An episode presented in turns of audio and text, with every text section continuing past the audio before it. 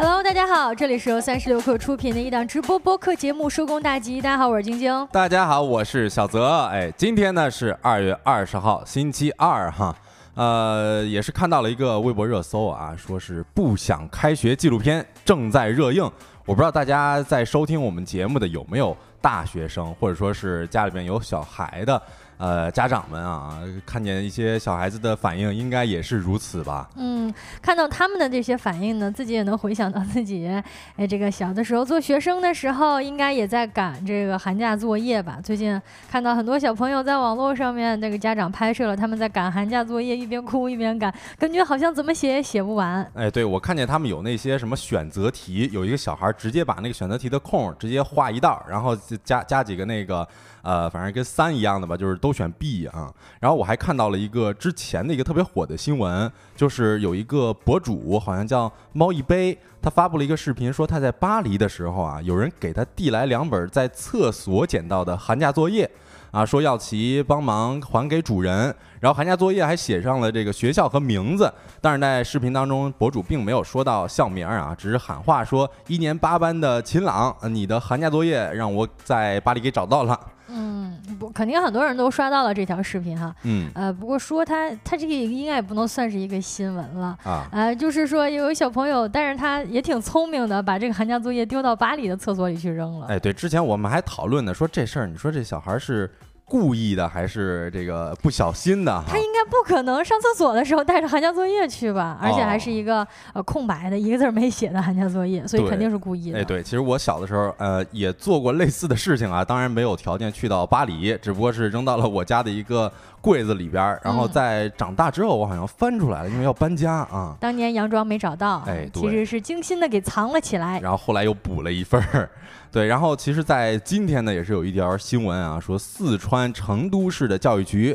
发文呢，称开学后两周内是作业的缓交期，教师不得以学生未完成作业为由不让学生到校。哦哟，那还是挺宽宽容的哈，至少在这两周可以恶补一下。哎，对，在咱们那时候还没听说过这个东西哈。然后成都市教育局还明确呢说，开学后的第一周，为了引导学生逐步适应啊，从假期到学期的过渡周，第一天报到时间，学校可根据实际情况延至九点半。除了高三年级外呢，开学后两周内不得举行各类考试和测试，不得随意加重学生的课业负担。听起来呢，还是挺人性化的啊。为了学生朋友们这个刚刚开学，这个度过了愉快的寒假之后，开学肯定会有诸多的不适应。嗯嗯，怎么说呢？只希望各司老板都能够，哎，这个在成年人身上也沿用这样的这个过渡期，让大家呃无痛的恢复上班。哎，是，我也看到 Ruby 他表达了自己的想法啊，说我想。开学，其实有的时候在作为大学生，呃，想法可能跟小学生啊这些不太一样。就是我当时上大学的时候也挺想开学的。对，不只是对于大学生来说，我觉得对于成年人来说，大家应该都挺想开学的啊。确实。呃，比起上班，开学还是很快乐的，有很多这个同同类的小朋友一起玩，或者大学生朋友能够在学校里面还是很快乐的。对，所以还是要把握好这个上学的时光哈。呃，那在今天的节目当中呢，我们会跟大家一起来聊一聊二零二四的春节消费有哪些起起落落，以及咖啡店加刮刮乐，这到底是什么新玩法呢？另外呢，我们还会在今天的节目当中跟大家一起来聊一聊今年春节在流行什么样新的相亲方式呢？以及我们节目的经典环节，今天吃点啥？那在正式开启这些话题之前呢，让我们用几分钟的时间进入今天的资讯罐头。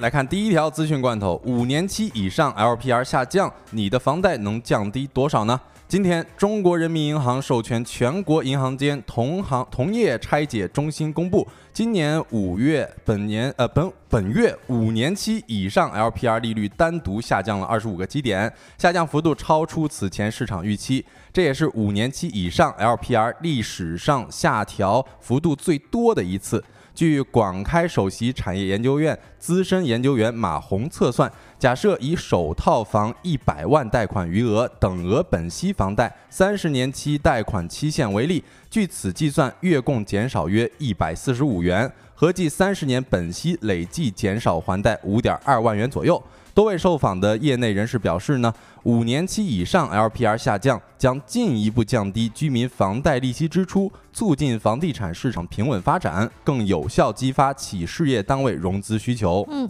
因为五年期的 LPR 呢是跟大家的这个房贷利率直接挂钩的，所以是老百姓非常关注的一个。呃，不知道各位有没有房贷的朋友，可以关注一下，看看自己这个房贷是不是要少还了一些呢？嗯，来看一下今天资讯关头的第二条消息：欧盟委员会正式对 TikTok 启动调查。或面临巨额罚款，这个欧盟委员会又盯上了 TikTok 了啊！根据数字服务法呢，它对 TikTok。启动了一个调查程序，来评估它是否采取了足够的措施来保护儿童、保护设计啊，包括设计以及屏幕时间的限制，以及这个隐私设置，还有年龄验证程序等等的方面。TikTok 表示将继续与专家和行业合作，确保儿童安全，并且已经采取了一系列的措施来加强儿童方面的防护。调查结果呢尚未公布啊，那么但是如果 TikTok 违反了它的规定，将要面临严重的法律后果，其中包括经济压力。以及声誉损害。我们来看第三条消息，消息称淘宝逐步开放微信支付，有多名网友发现部分淘宝订单可直接跳转至微信支付进行付款。淘宝客服表示，微信支付目前仅针对部分用户逐步开放，且仅支持购买部分商品时可选择。据站长之家，在此之前呢，淘宝曾推出过微信扫码支付的支付方式。用户需要在淘宝生成支付二维码，然后打开微信扫一扫功能完成支付。与此前呃与此次直接跳转微信支付的方式相比，虽然流程稍显繁杂，但依然是淘宝在支付方式上的一次重要尝试。嗯，难道他们真的要打通了吗？来看一下咨询罐头的最后一条消息啊！二零二四年的春节期间，你使用的最多的 APP 是哪些呢？来看一看上榜的这几个跟你的重不重合。二零二四年的春节期间，我国移动数据流量快速增长，累计达到了六百七十四点五万 TB，同比增长了百分之二十一点七。看来这个上网摔手机的人真不少啊！其中呢，五 G 流量占比达到了百分之四十九点九，同比增长了百分之七十二点七。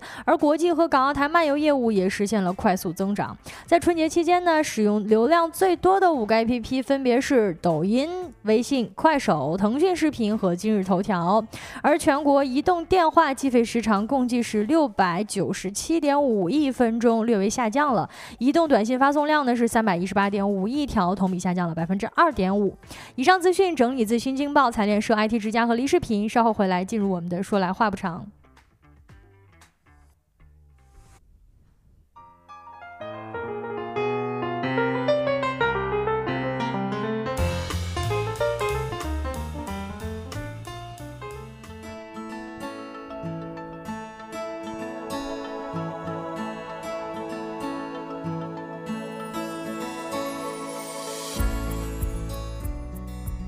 Hello，各位，欢迎回来。有很多朋友都在聊说，刚才分享了这个自己春节期间使用流量最多的 app 哈，嗯，呃，圈儿酋长说竟然没有某书，也挺意外的，可能是这过年期间刷的人比较少，是不是啊？是，我也挺意外。不过对于我来讲，可能某书占比应该要达到了 top 二左右吧。哦，Ruby 说自己的 top 一是快手啊，天天在上面刷短剧。作为一个大学生，现在也终于感受到短剧是如此之香了，是不是？嗯，吸引力还是强的哈。那我们来看一下第一个咱们的说来话不长环节啊，我们今天呢聊一聊二零二四的春节消费到底有哪些起起落落呢？呃，其实，在二零二月的十七号的时候，咱们二零二四年的春节假期已经是落下了帷幕了哈。据二零二四年综合运输春运工作专班统计的数据显示呢，春节假期期间，也就是二月十号到十七号。全国范围内的人员流动总量是预计达到了二十三点一一亿人次。如果算上二月五号到九号的准春节假期时间呢，今年呢是近四年春节假期人员流动的峰值。那这么大的一个人口迁徙啊，肯定是少不了很多消费的哈。有人说回乡的这个年轻人呢，撑起了老家的消费水平；也有人说今年过节四五千元一箱的网红烟花都卖爆了。那我们今天就跟大家盘一盘春节消费到底有哪些哈。呃，想问一下大家，今年春节最大头的消费是在哪方面啊？呃，首先这个春节消费啊，像备年货呀，以及这春运抢票啊，哎，像今年呢，这个我回东北，从东北回来很难买票，这高铁票啊、火车票实在都是买不到。呃，最后呢是用这个拼车的方式，但是那个价格那是比高铁还贵，比机票还贵了。哎呦，那确实啊，那这个晶晶是今年春节最大的消费是在交通，就是回来是吧？嗯，对我也差不多，我今年呢是花在了这个旅游上面。啊，是春节期间呢，是在这个去泰国了一趟，实实在在的享受了一下二月份的夏天哈。我看刘同说置办年货啊，确实，不过咱们现在可能，呃，置办年货更多的是家边人在弄啊，然后对于自己的这个消费可能就没有那么多。呃，那我刚才分享了说我是花在了旅游上，那咱们不如就先盘一盘旅游这方面的春节消费哈。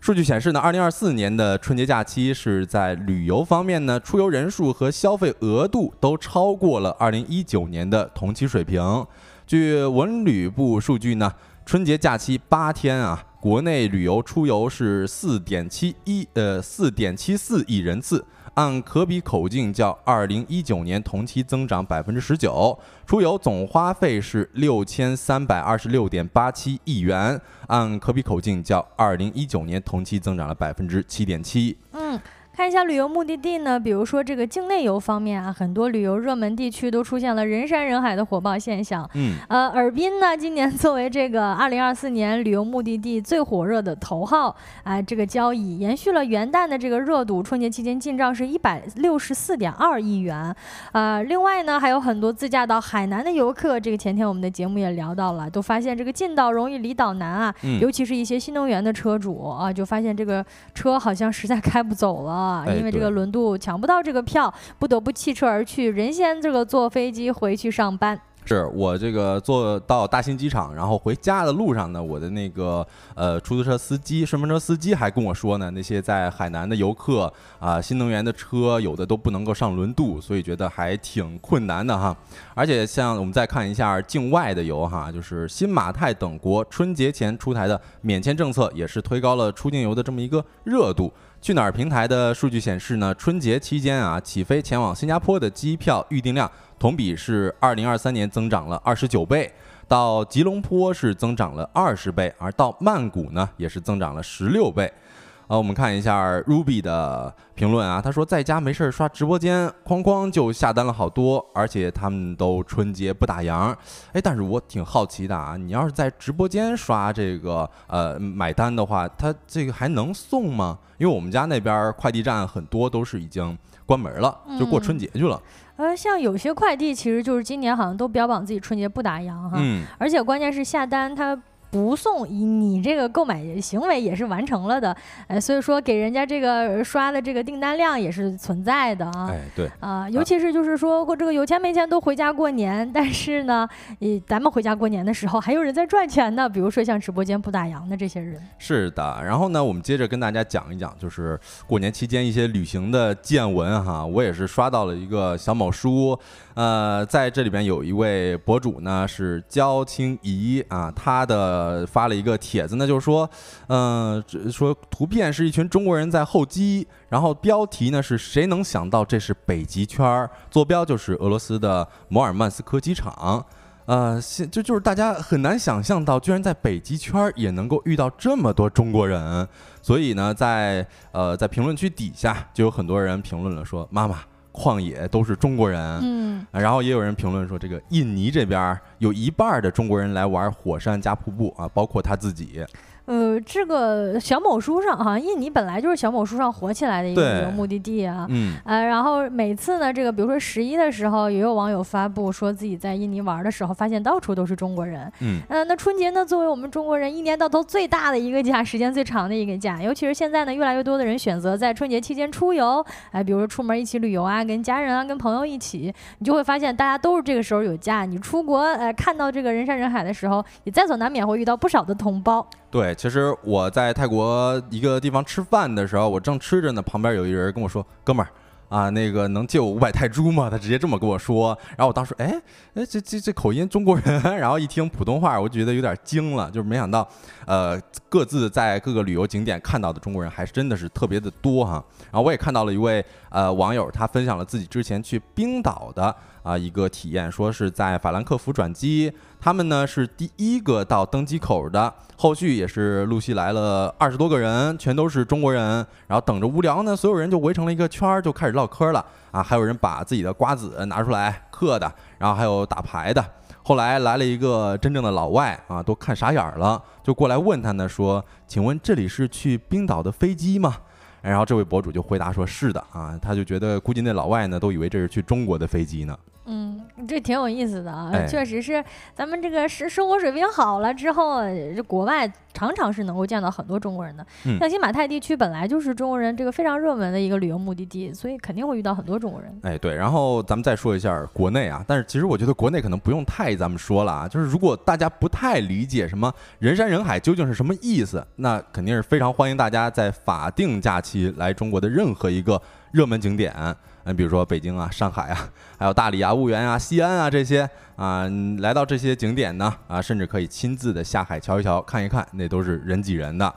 但是虽然整体的出游花费增长了，嗯，也并不是每一个细分领域都涨了哈。根据海口海关的数据呢，春节八天离岛免税购物人数是二十九点七七万人次，高于过去三年，但是。免税品销售金额是二十四点八九亿元，人均消费仅八千三百五十八元，比二零二一至二零二三年都低。呃，去的人多了，但是人均消费额呢并不高，可以说就是大家把钱花在路上了，好像没有花那么多钱在买东西上。哎，对，你看我们，但但是我之前也有看过一个新闻啊，他说有一个地方来这边旅游，他是给你送东西。送什么呢？就是送烟花，而且送的还不是别的，是送的那种手持的加特林。这地方是我国的烟花之乡浏阳哈。那我们今接下来就跟大家再盘一盘烟花在春节的消费哈。说二零二四年的春节呢，中国各地的这个烟花爆竹啊，燃放都呈现出了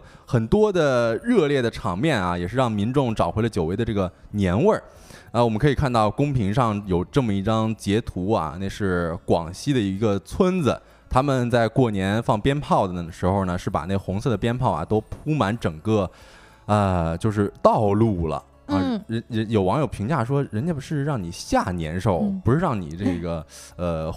炮轰年兽的哈。不知道各位听友今年过年有没有发现自己所在的家乡啊？无论你在哪个城市，有没有发现今年的这个烟花爆竹燃放的是特别特别多了？嗯，呃，我今年在过过年过年回家的时候，一个体感也是，就感觉这个从初一到初五啊，尤其是初五这一天，从早到晚那个鞭炮声就不带停的。是，呃，然后这其实还有一个佐证的，就是在产能上呢，今年也就是二零二三年春节后到二零二四年的春节前，烟花的产能是相比往年要增加了一倍的。也就是二零二二年浏阳的，就是单拿浏阳这么一个，呃的花炮总产值举例啊，它是二零二二年是三百零一点五亿元，而在二零二三年呢是五百亿元。嗯，我看有朋友说每天都在放烟花，那你可真是这个很幸福的小孩儿哈。对，刘彤说正月十五估计还要有一大波，因为今年是这个禁燃令松动了之后啊，大家就重新燃起了这个过年的仪式感，似乎就藏在这个硫磺味儿里头了。嗯，对，这个 Ruby 说每天都在放烟花，这个我的感受也是特别深啊，就是呃在晚上的时候，我准备跟朋友打一些电话，送一些祝福或者唠唠嗑，然后他就得听到我这边就是每每隔几分钟都会。有一些烟花炮竹声，就说你们那儿放花真的挺多的哈，听不清是吧？对对对，打电话都有点听不清。对，而且说一个，哎呀，比较有意思的，但是也没有那么开心的，就是我们在除夕的时候，我们家濮阳是登了这个全国空气质量的倒数第一啊？为什么？因为放烟花放对，因为放烟花放的太多了。嗯，然后我看到万丽说，我是大年三十晚上听到窗外此起彼伏的烟花，才感觉到年味的。确实，这个烟花一放就会觉得有年味儿，尤其那个硫磺的味道哈。而且我放的这个烟花还算是挺开心的，嗯，有那加特林啊，然后最美三分钟啊什么的，各种都有放。因为我们那边这个允许放烟花的这个资质名额是有限的，可能也就不到百八十，呃一八十或者说是一百个左右吧。但是今年政策下来之后，对于烟花的管控没有那么严了，所以就有大批的人提前进了很多烟花，就是自己购买了很多烟花，批量购买了很多烟花，打算过年售卖嘛。嗯啊，但是今年情况就是僧多粥僧多粥少嘛，就是想卖烟花的人多，但是这个资质名额呢是比较少的。所以这也就造成了大量的烟花没有办法售卖啊！正好我们这边是有一个长辈，他就没有拿到这个售卖烟花的资质，所以呢就把他进的一些烟花给了我们一些。哦，难怪你一说这个又放了加特林，又放了最美三分钟，其实这样买的话真不少钱。哎，对，真不少钱啊！所以这个是省了一大笔钱，而且放的都特别开心，我们全家啊，整个大家庭一块在放，特别好玩。嗯，不知道各位朋友有没有今年放烟花呀？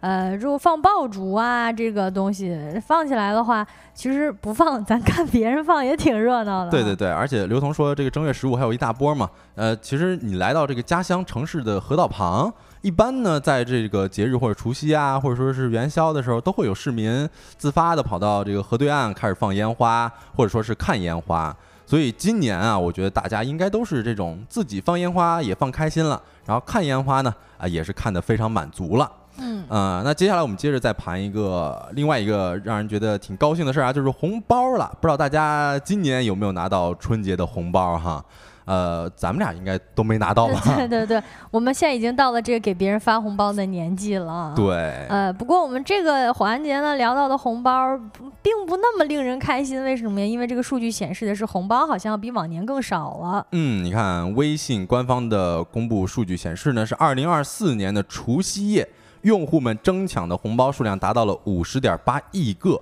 哎，这么一看，是不是数据还挺大的？哦，那人均也能有个这个好几个红包哎，对，而且还有那个发送拜年红包一点九亿次呢。嗯，但是这个数据回溯到二零一五年的除夕啊，啊是有十亿个，这是比今年要少的嘛。但是到二零一六年除夕呢，这个争抢争抢的红包数量就达到了八十点八亿个。嗯，二零一七年的数据更夸张啊，是微信平台的红包收发总数量呢是。一百四十二亿个啊，一百四十二亿啊，也就是说，这个二零一七年的数据是一百四十二亿，但是今年的数据呢，却这个缩回了五十个亿左右。嗯啊，可能统计方式会有有一定细微的差别，但事实上，我就怀疑这个一七年的时候啊，那个时候是不是大家这个充就是呃这个微信支付特别兴起，然后当年呢大家都在这个玩微信红包这个事情。对，大家可能也觉得新鲜，而且包括这过了几年了，大家发红包的一些游戏啊。可能慢慢的就变少了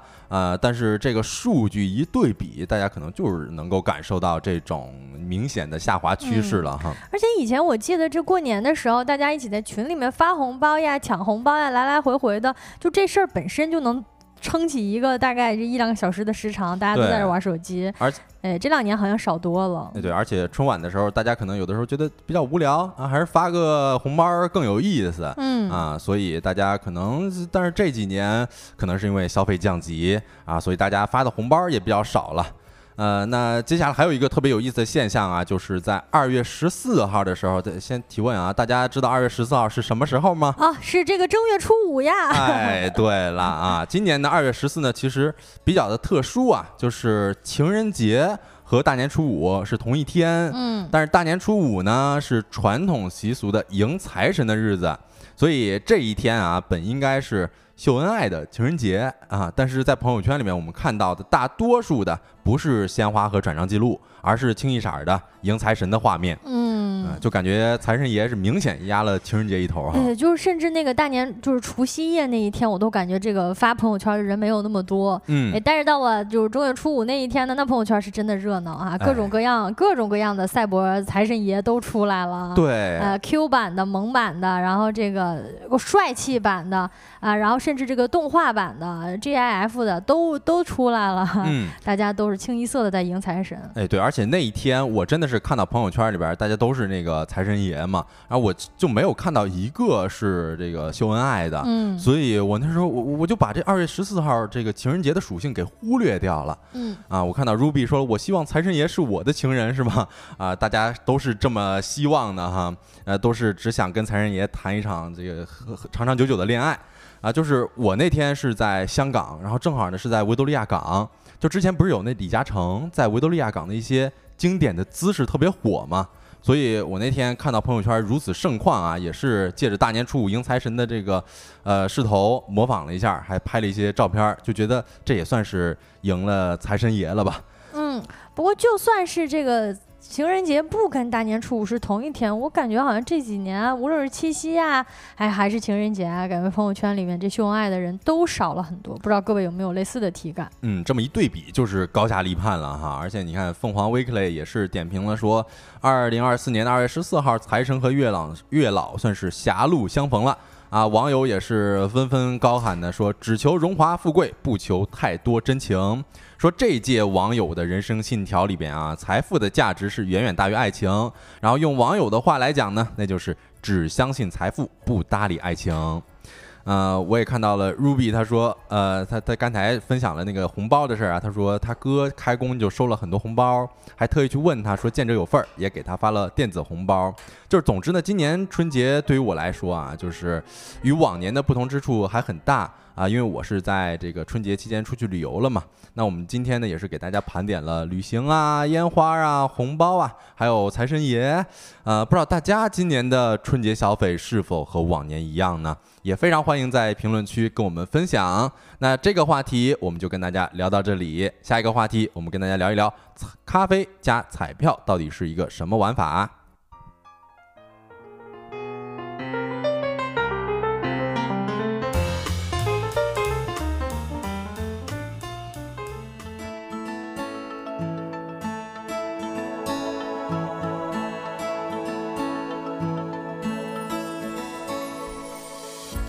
这这个，嗯，刚才这话题一聊出来啊，好多朋友都在我们朋友，就是都在我们这个直播间的公屏上跟财神爷 告白起来了，纷纷表白财神爷。哎，是。那这个第二个话题呢，也是跟财神爷有点关系的，而且不能说有点儿呢，也是有很大的关系啊。哎，啊，最近呢是有一个顾客在昆明的一家彩票咖啡店喝了美式，结果中了一千块钱。哎，这个数据出来之后呢，这有自媒体就发现哈，全国各地呀，什么成都呀、无锡呀、佛山呀、宜昌啊，开了很多的彩票咖啡店，是遍地开花。嗯，啊，年轻人们呢都开始去咖啡店玩刮刮乐了。那彩票加咖啡是一个咖啡店新的业态、新的机会吗？呃，无锡的九点九彩咖就是一家既卖咖啡又卖彩票的复合型门店。啊，这样的口号一打出去呢，也吸引了不少的消费者。在这里呢，也问一下我们直播间的各位听友。们有没有见过彩票加咖啡的门店呢？会不会对这样的玩法感兴趣？哎，对，其实晶晶刚才的介绍啊，我一下子就想起来了，之前有一些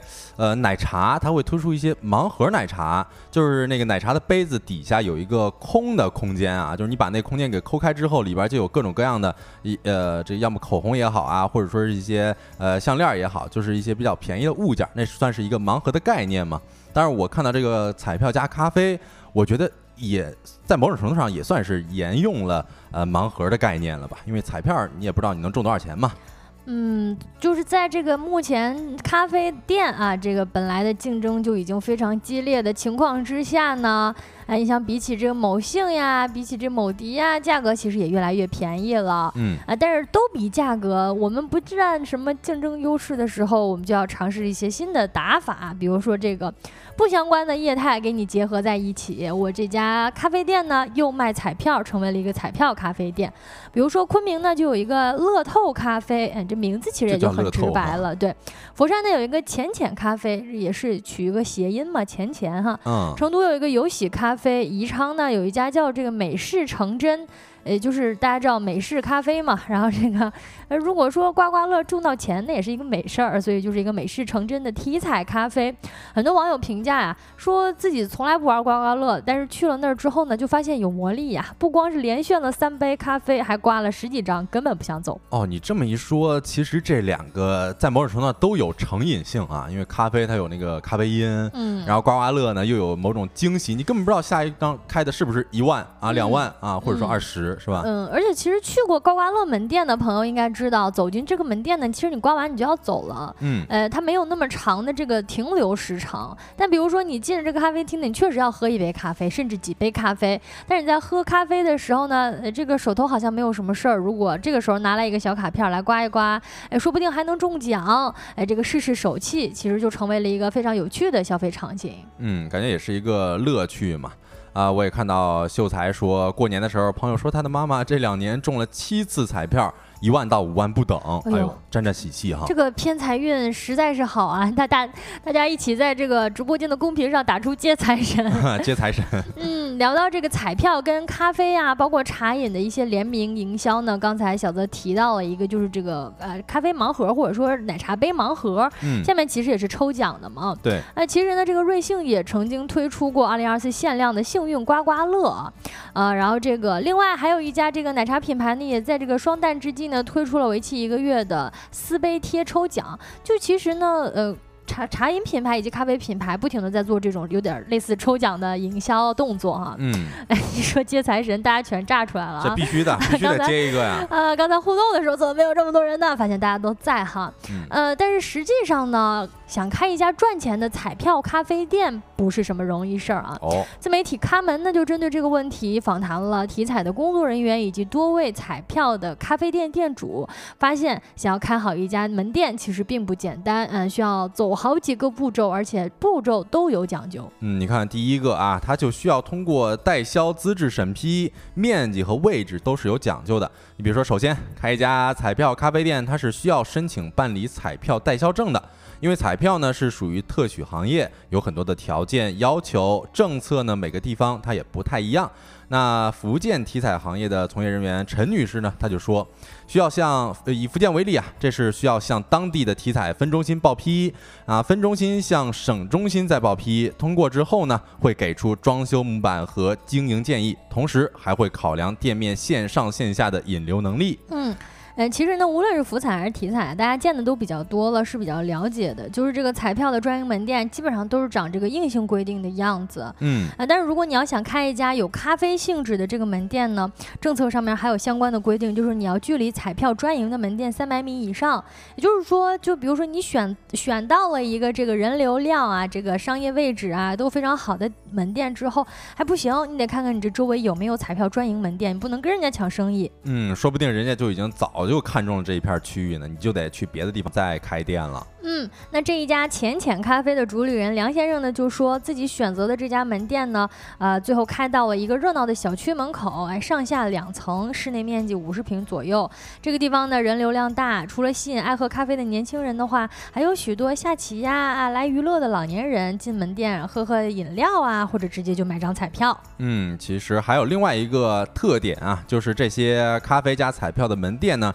取名都是非常有讲究的啊，是有这种发财的寓意，而且装修呢也是相对来说比较年轻化的。呃，你看彩票咖啡店的这个命名和宣传语，一般呢是围绕好运和发财，也是更容易吸引人进门嘛。呃，刚才晶晶也是解释了美事成真到底是什么意思。还有一个临沂一家的体彩咖啡奶茶店呢，取名是好运杯，也就是 Lucky Cup 呃 Cup Cup Cup。哎呦我的天哪，我这英语真的是不太行啊！大家看到我们直播间公屏上这张照片呢，也能够感觉到哦哇，这竟然是一家彩票店吗？啊，除了这个中国体育彩票这一个门牌看得出来，其实呢整体感觉还是非常洋气的。这叫什么 ins 风啊？嗯，哎，总之露营风啊，坐到这个门口拍张照片，然后刮刮乐，其实挺有意思的。我发现现在，哎，这个。年轻人们很喜欢分享自己刮刮刮乐的照片。哎，对，然后我之前朋友圈里面很多人，因为前去年就是刮刮乐非常火的年份嘛，很多人都分享出来了自己刮彩票中了几千块钱的朋友圈，当时都非常羡慕，也是像咱们刚才直播间里边一样，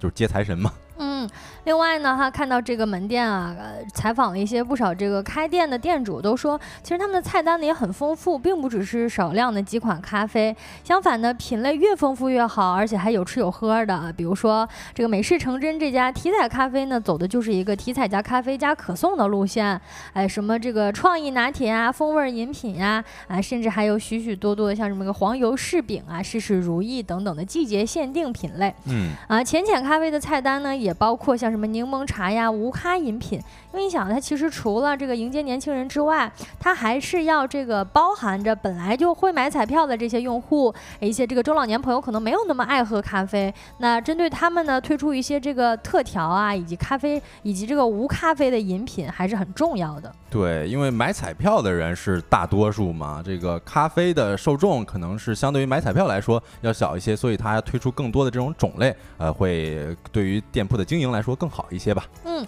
不过呢，实际上啊，买彩票或者是卖彩票这个生意呢，它其实赚钱还是要靠提点嘛。嗯，就是它不论是卖刮刮乐，它是按本算的嘛，就是它这一本能赚多少钱是固定的。实际上呢，这个作为咖啡店的店主和老板啊。增加了这个彩票的生意呢，投入是并不高的。呃，开一家彩票咖啡店的成本呢，还是主要取决于租金。另外呢，就是彩票的占用资金。但是买彩票啊，以及这个彩票的占用资金，其实是没什么损耗的。啊，就说一些门店呢是要购置这种手打的彩票机器，但实际上如果你不想开店了，机器也是可以退还的啊，可以拿回钱。呃，另外呢，每个月要交五十块钱的管理费，听起来是一个这个稳赚不赔的生意。是啊，你这个就就除开机器的。的损耗不谈吧，但是咱们也也还也还有反悔的机会呢。嗯。所以说，总的来说呢，这个彩彩票加咖啡店也跟这几年的这个消费市场的变化有很大的关系啊。大家都能够感觉到，像我们刚才这个直播间出来接财神的盛况如此之空前，就是群体的心理呢，大家不再羞耻于谈钱，而是把爱财心切摆到明面上，纷纷出来接财神。嗯，包括像这个财神咖啡也在很多地方开始流行啊。像刚才我们这个话题聊到的，年初五的时候迎财神的日子撞上情人节，但是大家都在。求财没什么人来秀恩爱，呃，除此之外呢，这个彩票行业也是非常非常的繁荣。中国体彩的报道呢，就发现这个全国啊涌出了一批这个彩票加的实体店，除了咱们提到的这个彩票加咖啡、彩票加茶饮呢，呃，其实另外还加上了，比如说杭州开了一家彩票加汉堡店，啊，黑龙江好像还开了一家体彩加上自助烤肉店，嗯，哇，我觉得这个。体彩家自助烤肉是一个很好的思路，或者说未来这个，毕竟嘛，大家喝咖啡还是很清醒的。但是如果你要开一家这个酒吧加咖，酒吧加彩票，那想必这个越喝 真的是越刮。哎，估计这个刮刮乐能帮你赚不少钱。哎呦，晶晶还是有经商头脑啊。嗯，呃，至于这个彩票咖啡店是不是咖啡店增长的新思路呢？啊，根据我们刚才的分析，其实也能够看得出来，还是要看创业者自己的这个运营手段以及想法了。比如说，有的店主呢，就把自己的这个咖啡店设计成了这个咖啡，你消费的越多就可以换刮刮乐，也算是一种这个积分消费的新方式吧。呃，但是这些店也都是新开的，未来他们会走成什么样子呢？还需要再看。不过各位可以关注一下，看一看自己所在的这个城市附近有没有彩票家的这样的实体店，然后去体验体验。有新的想法可以跟我们分享出来。啊，那这个话题呢，我们就聊到这儿。接下来一个话题呢，跟大家一起来聊一聊2024年今年春节的相亲市场有哪些新的变化呢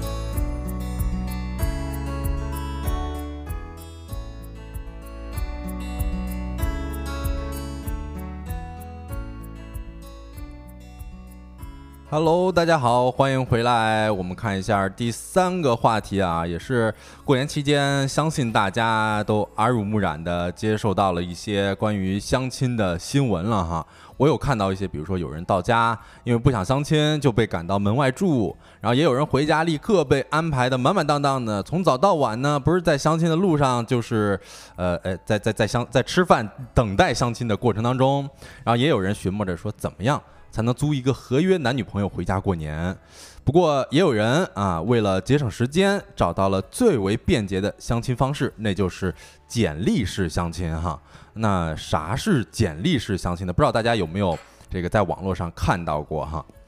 简历式相亲就等于是把这个相亲真的就是纯纯的、赤裸裸的提供一个这个相亲对象的个人简历吗？嗯，对对对，就是去除一些繁琐的自我介绍啊，或者说是我们复合的这么一个流程啊。简历式相亲呢，其实只需要有一个步骤，那就是添加对方为好友，然后呢啊发出去一份 PDF，就是发一个自己的简历的文件。啊，然后合适呢，就可以约一下二次约会啊，或者说是二面啊。如果不合适呢，就扣一个一，表示已约哈。嗯，有的时候你真的分不清你自己到底是在找工作还是在找对象。哎，对我之前看到一些关于相亲的这个词条底下就有很多人在评价说，感觉相亲真的挺像找工作的，这不都是双向奔赴吗？双向选择。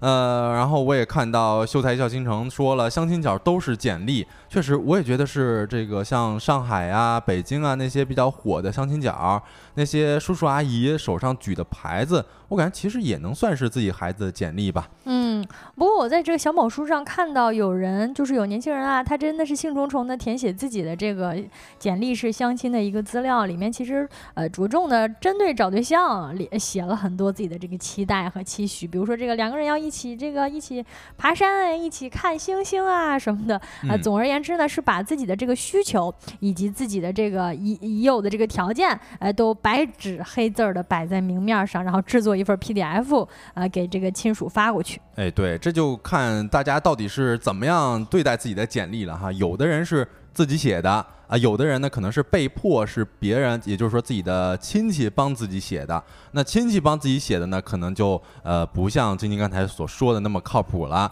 啊。就大多的数可能就是姓名啊、出生啊、籍贯啊、身高啊、学历啊、职业啊、性格，然后家庭简介，还有有无车房这些比较怎么说啊，数字化的东西。那如果说是自己写的话呢，可以就是更多的展示一下自己的嗯性格啊，包括写简历的风格。你比如说你自己是一个比较可爱的，你可以写的俏皮一些。然后如果说你自己有一些幽默，那你就写的稍微的风格搞笑一些。这个其实通过简历，大家也能够看到不一样的人。啊，不一样的标签儿。嗯，就感觉好像这个聊到相亲的，这直播间的朋友们好像都并不是很活跃，是不是没有什么人过年回家相亲呀？对，大家有没有相亲过呀？就是如果有的话，可以扣一个一；如果没的话，可以扣一个二哈。嗯，我们节目里边这个相亲次数比较多的帮主今天没有在节目上，不然可以有的跟大家聊了。帮主跟咱们线上互动一下哈。嗯，对，那大家觉得这种简历式的相亲靠谱吗？晶晶觉得靠谱吗？我有，我觉得不，这个首先我就觉得相亲就不是很靠谱啊。至于说是个简历式相亲，那只能说是这个，呃，在相亲众多不靠谱里边相对靠谱一些吧。啊，对，那我跟晶晶感受还差不多的啊。我是觉得通过看简历式的这个相亲啊，算是一种很高效的相亲方式了。就是咱们刚才也说了，这北京、上海的相亲角啊，也是举的自己孩子的简历嘛。就是你通过简历。就可以筛掉很大一部分人了，也免去了很多时间成本。呃，我也看到咱们公屏上东亚流行事务所说三啊，打了个三。那这三是什么意思？就是呃香了，但是又没香是吗？应该可能是薛定谔的香。对对对。然后啊，酋长呢也说以后用 AI 助理 date 啊，这个也是一个新的方式吧。Ruby 也说了，不用着急，爱自有天意。啊，确实，我觉得这个还是特别理想的一种状态的哈。然后，另外也有网友觉得说，带简历相亲还挺好的，因为这不耽误双方时间。然后有感兴趣的呢，就可以进一步了解；如果没有感兴趣的，那就可以直接刷掉，也不会浪费彼此的时间了。嗯，就说白了呢，就是呃，正常呢，可能两个人要通过互相的了解、彼此的试探，逐渐了解到你是在哪上的学呀，你学的是什么东西啊，你这个家庭状况是什么，你的这个财财产已有的财产情况是什么。但是相亲市场呢，可能就进一步的把这个给简化掉，简化成了一张纸，然后你可以通过这张纸来筛选你自己想要找的结婚对。对象哎，对，你看，呃，王林也说了，简历是第一轮面试的敲门砖。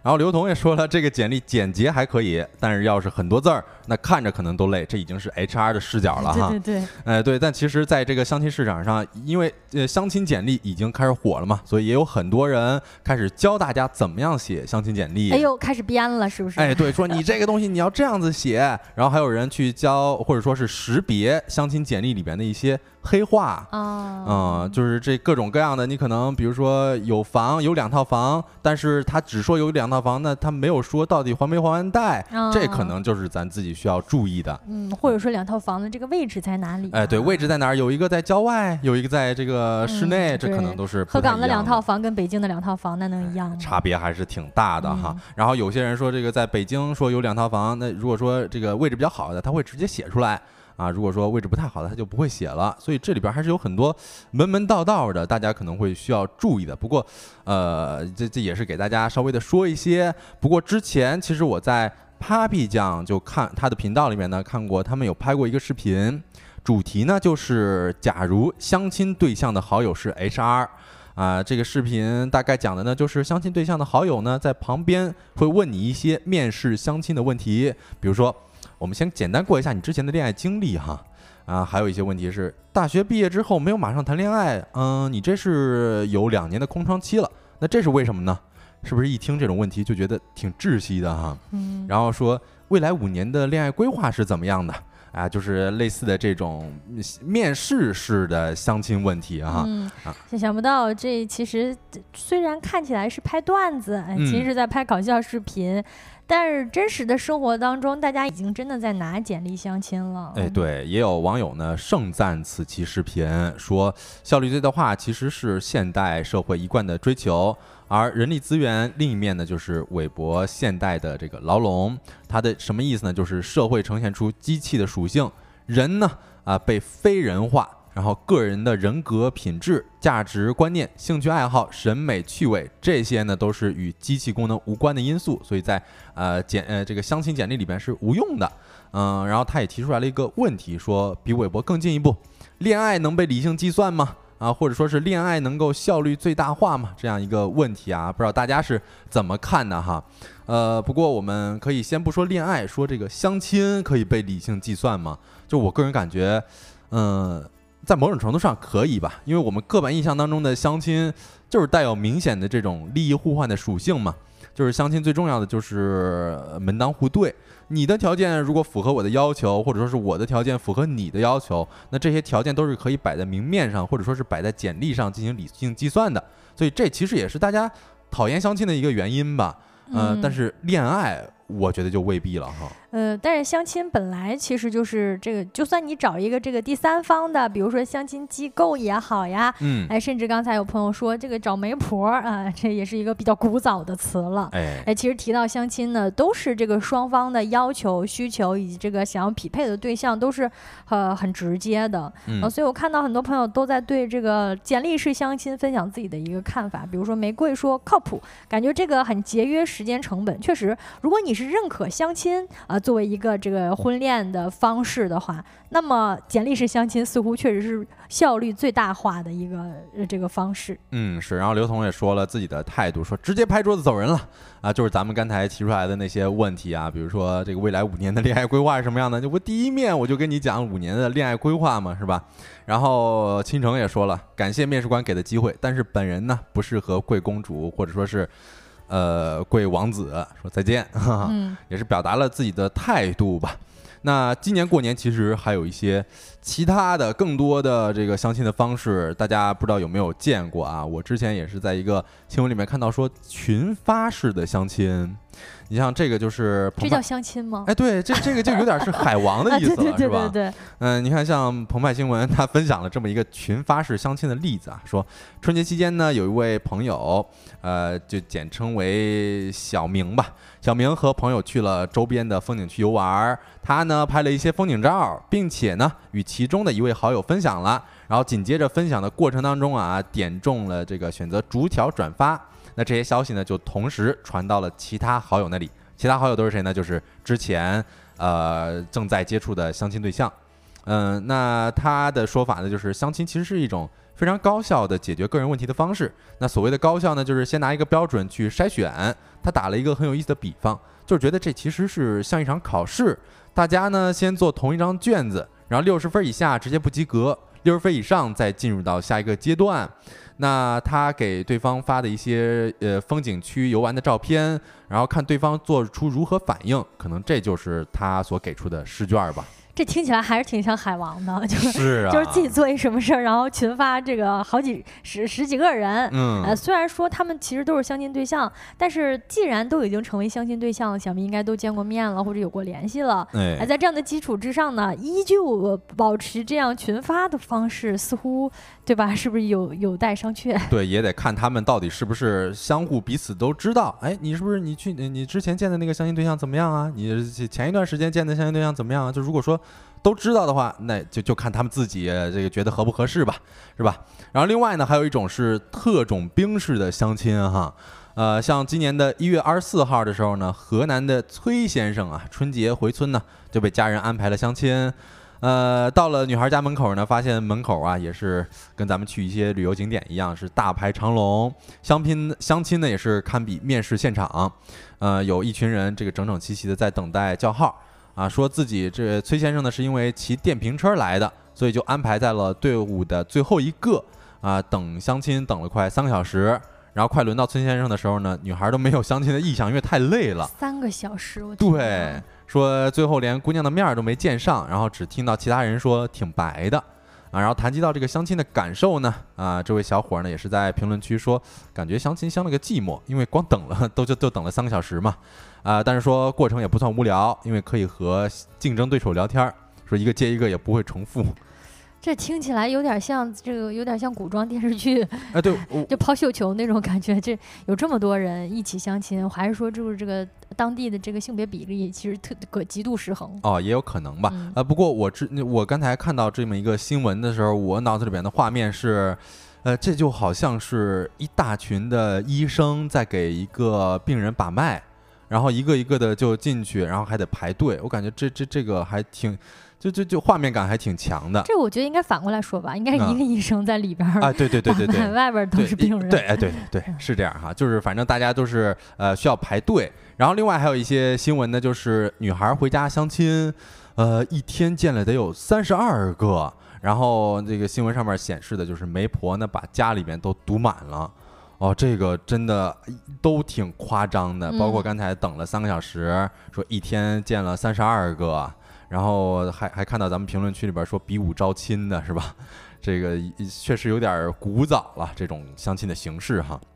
那除了刚才我们提到的这些相亲呢，其实呃最主要的是啊，每到春节，似乎这个婚姻大事就会重新的被摆上饭桌。呃，然后除了这个线下的这些相亲方式呢，似乎随着这个短视频平台的兴起以及互联网的发达哈，现在有不少人在线上展开了这个相亲的方式。嗯，你看像呃咱们之前应该有在节目里边有提过啊，就是直播相亲，呃直播平台呢也是为年轻人提供了一个相亲渠道的全新阵地了。就是由一个直播红娘开一个直播间，然后嘉宾呢会轮番的开音频或者说是视频见面，这种方式吸引了很多人的关注啊。但是呢，呃，这其中也是暗藏了不少的风险和套路了。像之前的半月谈，他就发布了一篇警惕相亲直播暗藏陷阱，良玉未密反遭损失的这么一个文章，里边也是揭露了这种借着相亲交友的名义。然后不断的欺骗其他嘉宾刷礼物，导致前来择偶的嘉宾不但没能觅得良缘，反倒呢也是蒙受了财产损失的骗局。不过这种直播红娘啊，这种直播间确实这个挺火的。嗯，呃，之前我我昨天的节目里应该也是聊到了，就是说大家回到家乡发现，呃，这有网友发现自己老家里边的这些这个爸爸妈妈呀、叔叔阿姨们关注的，其实都不是这个外面上这些大的网红，而是当地的，尤其是这种做这种相亲直播间的网红。哎哎，感觉就看热闹嘛。其实跟以前咱们看什么《非诚勿扰》啊，还有这各地的这种呃交友的婚恋节目。其实是相类似的，呃，只不过呢，就是有一些人啊，他们通过直播平台在开这样的直播红娘直播间的时候，呃，目的并不是为了这个呃当红娘啊，而是呢为了骗钱。是的，然后其实说到底呢，不管说是这种传统的相亲也好，还是如今新形式的相亲也罢吧，有一点呢是不变的，那就是相亲双方是需要双向选择的。同时，简历式相亲还有特种兵式相亲等这种新的相亲方式呢，都是想要把时间利用率做到最大化的一个尝试嘛。如果不满意，那就再看看。更何况，咱也不一定非得需要另外一半，咱自己独美也非常好了。那接下来呢，就进入到我们的今天吃点啥环节。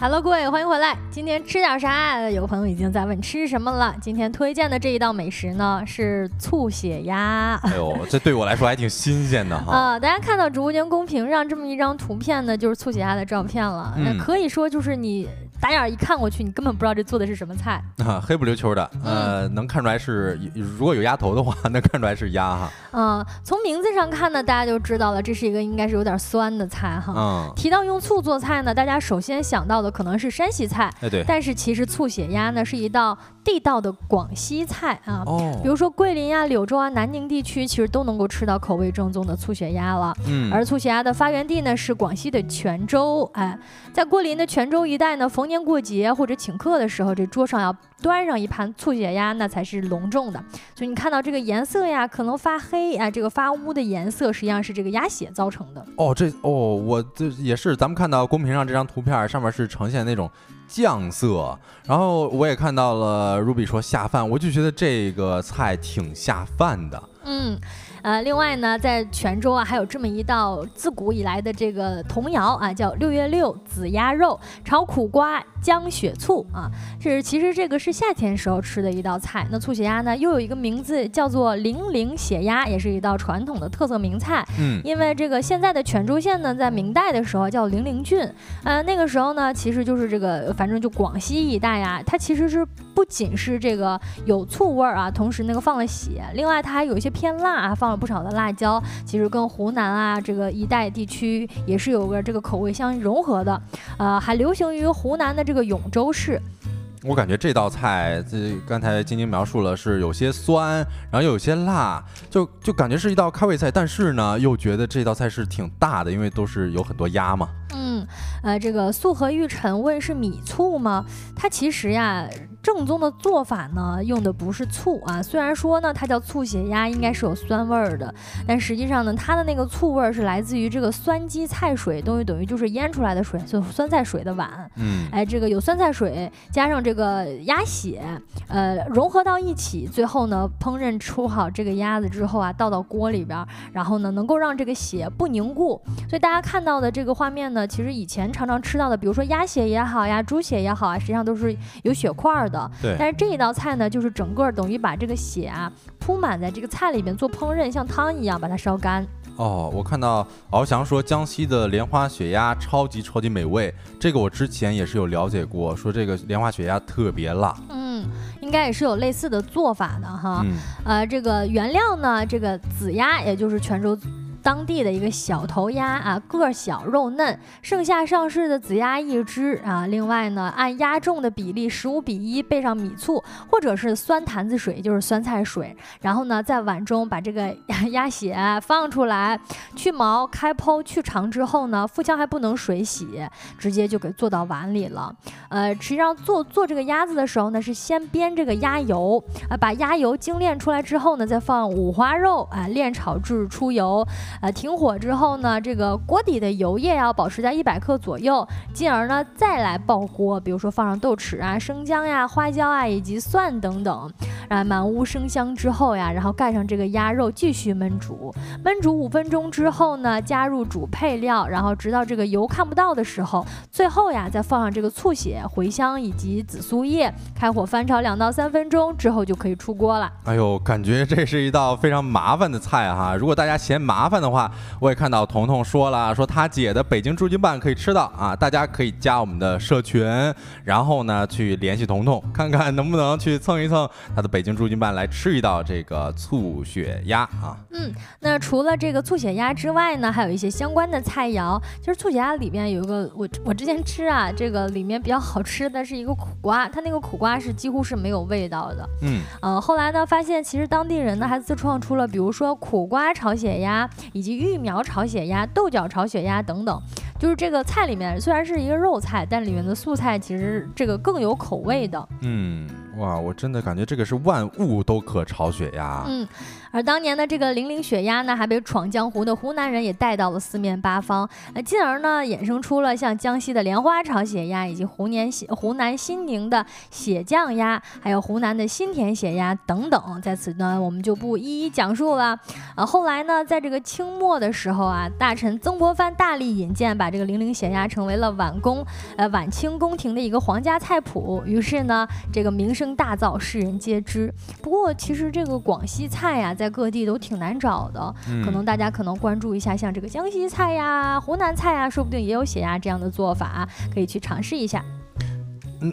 那以上就是今天直播的全部内容了哈。如果你有任何的话题想要投稿，或者说是想要了解的事情，都可以通过微信搜索“收工大吉小助手”的拼音首字母来添加我们的小助手，我们呢会拉你进我们的听友群的。嗯。太阳下山啦，你什么都没错过。我是晶晶，我是小泽，期待明天的同一时间跟各位再见面。祝大家收工大吉，拜拜，拜拜。